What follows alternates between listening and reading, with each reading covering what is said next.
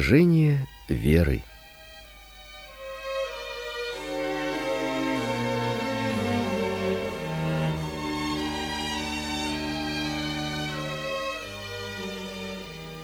Как можно сохранить и умножить нашу веру? Для многих это весьма важный вопрос. Люди часто говорят, что желают верить, но не могут. По поводу этого вопроса говорят немало вздору.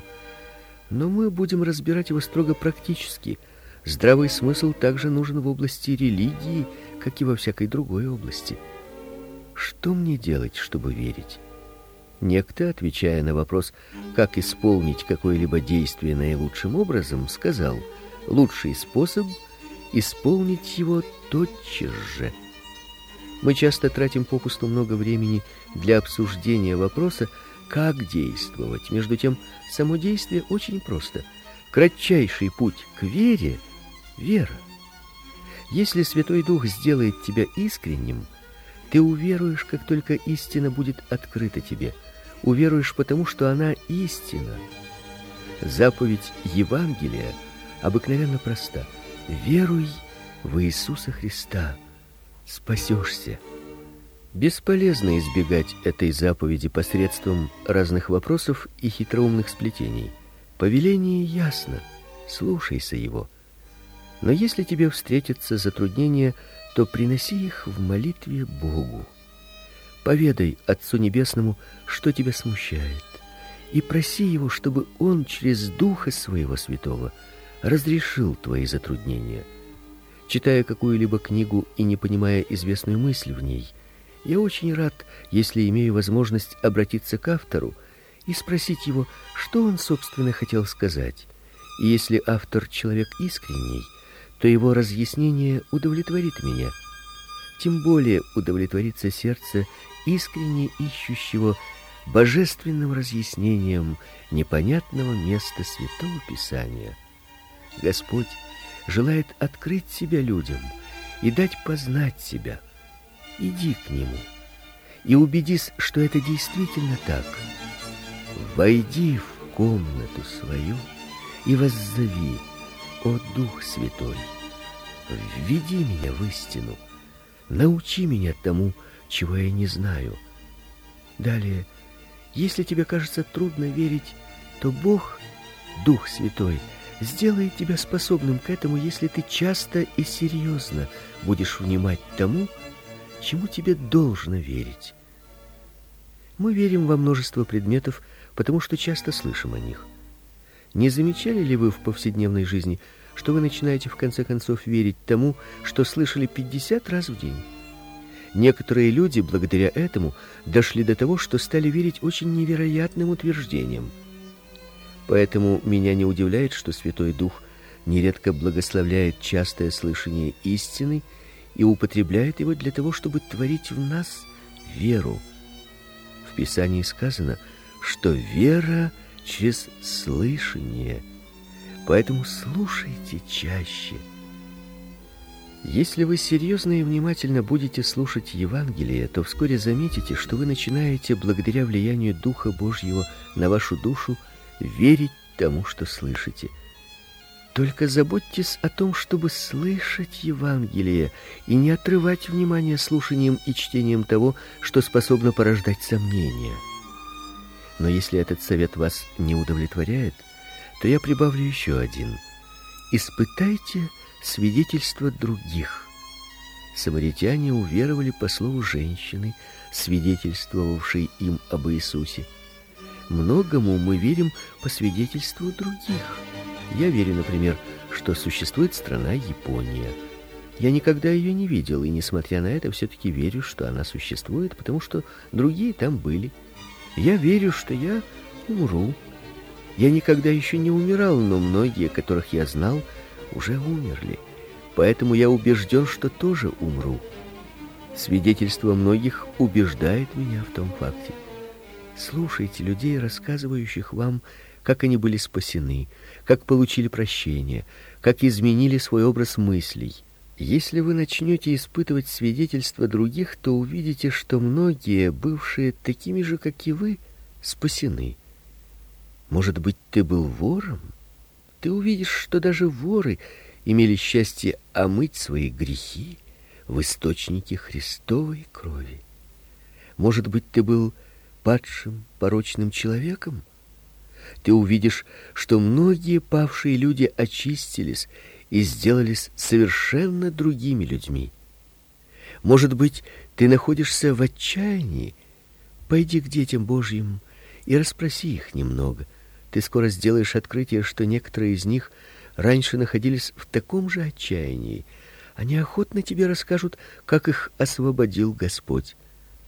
В то время как ты будешь слушать одно за другим тех, которые испробовали и испытали на опыте слово Божие, божественный дух приведет тебя к вере. Слыхали ли вы когда историю об африканце, которому миссионер рассказывал, что вода по временам бывает такой твердою, что по ней можно ходить? Африканец ответил, что он верит очень многому рассказанному ему миссионером, но этому поверить не может.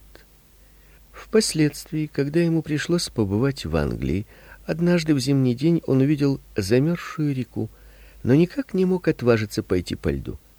Он знал, что река глубока и был убежден, что утонет, если пойдет по ней. Его нельзя было заставить ходить по льду, пока его друг и еще некоторые не пошли. После этого удалось уговорить его, и он доверился тому, чему другие, очевидно, смело доверялись. Может быть, и ты таким же образом придешь к вере, смотря на других верующих в Агнца Божия и видя их радость и мир. Опыт других тоже один из путей Божиих, которыми он приводит нас к вере. Но как бы то ни было, тебе представляются только два выбора. Ты должен либо верить в Иисуса, либо умереть. Вне Иисуса для тебя нет надежды. Но вот еще лучшее средство. Обращай внимание на авторитет, на основании которого тебе повелено верить. Это будет очень полезно. Конечно, это не мой авторитет. Ты, пожалуй, забросил бы его. Это также и не авторитет папы. Ты начал бы сомневаться в нем. Тебе велено верить на основании авторитета Бога. Он повелевает тебе верить в Иисуса Христа, и ты не имеешь права ослушаться своего Создателя. Надзиратель одной фабрики часто слышал Евангелие, но его мучил страх – что он не имеет права прийти к Иисусу. Его хозяин, бывший благочестивым человеком, послал ему однажды записку следующего содержания: "Придите сейчас же по окончании работы ко мне на дом". Надзиратель подошел в назначенное время к дверям своего хозяина. Последний вышел и спросил довольно сурово: "Что вы хотите? Зачем вы беспокоите меня в неурочное время? Работа кончена. Какое право вы имеете прийти сюда?" Надзиратель ответил: "Я получил от вас записку, в которой сказано, чтобы я пришел к вам после работы.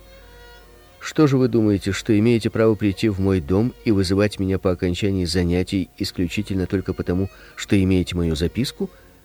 "В таком случае я вас не понимаю", ответил надзиратель.